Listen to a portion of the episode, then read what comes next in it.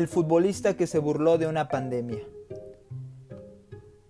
Bienvenidos a un nuevo episodio de los expedientes X de la Liga MX, el lugar donde conoceremos los mitos y las leyendas que tiene el fútbol mexicano. Les saluda Chuy Patiño. Existe un dicho popular que en México nos gusta burlarnos de las desgracias, aunque hay que decir que muchas veces abusamos. Así fue el caso de un futbolista que en 2009 utilizó una pandemia para amedrentar a un rival durante un partido de la Copa Libertadores. Esta es la historia de Héctor Reynoso, también conocido como el Sansón, por ser un jugador fuerte, de importante físico y de cabellera larga y sedosa. Bueno, eso último no. Pero sí hay que decir que jugó 14 años en la primera división, en donde pasó del cielo al infierno, estando también en el purgatorio. De debutar con Chivas, uno de los equipos grandes, si es que todavía se les dice así, a retirarse en el ascenso MX, si es que todavía también se le dice así a esa categoría, con los Leones Negros. Pero vayamos por partes. Reynoso nació en la Ciudad de México un 3 de octubre de 1980 en donde vivió gran parte de su infancia y en la que pudo adoptar esa picardía que muchas veces caracteriza a los capitalinos. Cerñero, le dicen algunos. Después, por motivos familiares, se mudó a Guadalajara, donde su gusto por el fútbol le puso como meta buscar una oportunidad en las fuerzas básicas de las Chivas. Tras muchos esfuerzos y pasar por los equipos filiales, el Sansón debutó en 2001 con el primer equipo y fue el punto de partida para una importante carrera en la institución rojiblanca. El, el día de mi debut fue muy importante para mí por cómo se presentó y por lo difícil que había sido para poder llegar a, a debutar en Chivas. Fue un proceso de unos cinco años de fuerzas básicas. Después de debutar, sumé 13 años en el primer equipo. Entre eso, como me preguntaste las cosas más bonitas, pues fue eso del debut y el campeonato del 2006. El campeonato creo que cambió mi vida, tanto profesional como, como la personal. Eh, le cambió la vida a mi familia también por, por todo lo que implica el ser campeón con Chivas. Eso, eso creo que es lo más marcado que, que tengo. Te haces más Reynoso se consolidó en la defensa central y pronto en el Clausura 2004 disputó su primera final del fútbol mexicano y como titular en la dupla que hacía con otro joven jugador como Francisco El Maza Rodríguez. Sin embargo, se fueron con las manos vacías tras perder el título en la tanda de penaltis ante los gloriosos Pumas de Hugo Sánchez. La revancha no tardó tanto y en la Apertura 2006 el Sansón levantó su primer y único campeonato de primera división cuando las Chivas vencieron al Toluca en el mismo infierno del Nemesio 10. Todo iba muy bien en su carrera. Pero fue hasta 2009 cuando ya el emblemático futbolista estuvo en el ojo del huracán. Y no solo en México, sino a nivel internacional.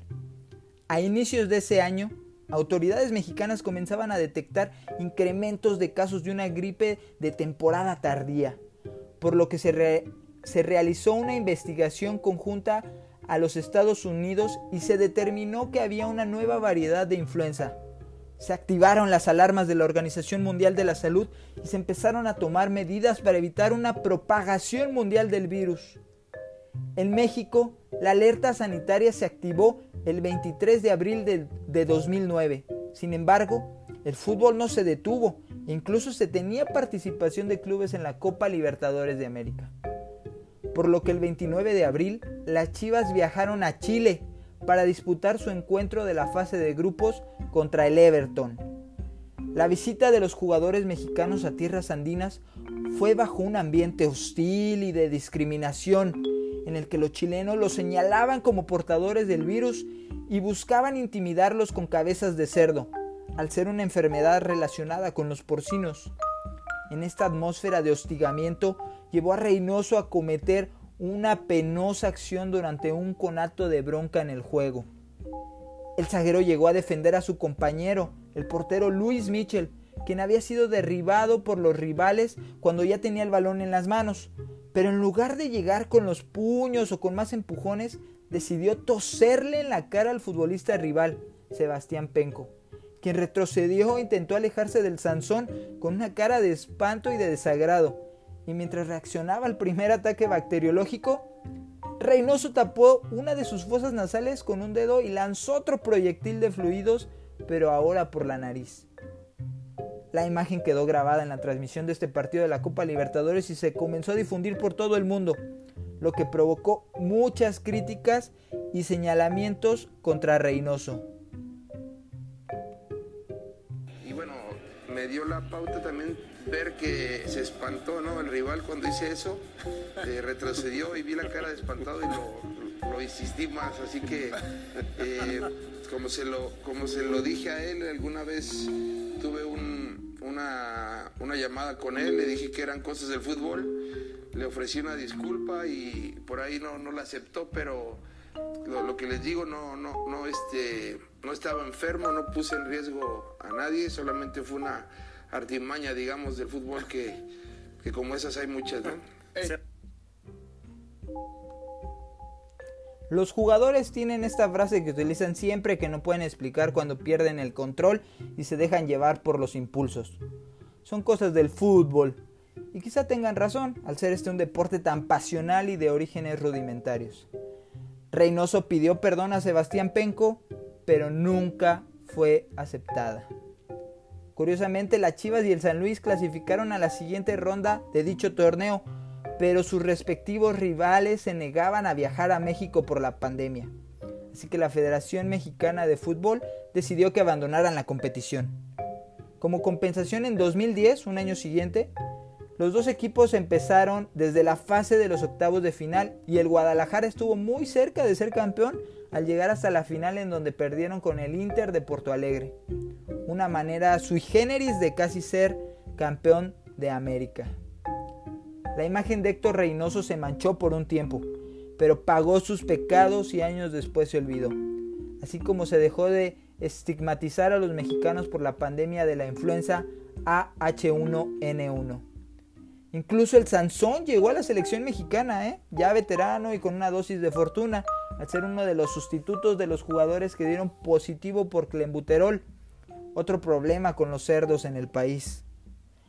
Previo a una Copa Oro del, 2011, aunque aquí pocos lo recuerden, Reynoso fue campeón y debutó con el Tri Mayor en una final, en aquel 2011, en el del Fírmala Gio, fírmala, entrando de cambio por Rafa Márquez, quien salió lesionado.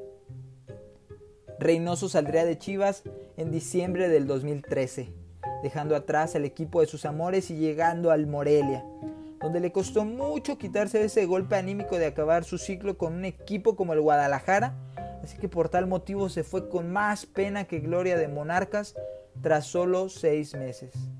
Finalmente terminaría su carrera con los Leones Negros, en donde tuvo que pelear por no descender, algo que no estaba en, en la carrera de Reynoso que juega con las Chivas, y pues lamentablemente para su causa no lo logró, no lo lograron y bajaron a la segunda división del fútbol mexicano, donde todavía estaría un torneo más hasta que anunció su retiro en diciembre de 2015.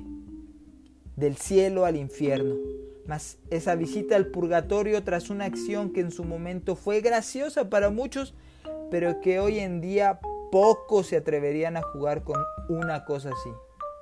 Este fue el expediente de Héctor Reynoso, quien ahora buscará ser directivo en equipos del fútbol y que siempre será recordado como el futbolista que se burló de una pandemia. Bueno amigos, esto ha sido todo de mi parte. Les habló Chuy Patiño en un nuevo episodio de los expedientes X de la Liga MX. Ya saben, para más historias, sigan al pendiente. Hasta la próxima.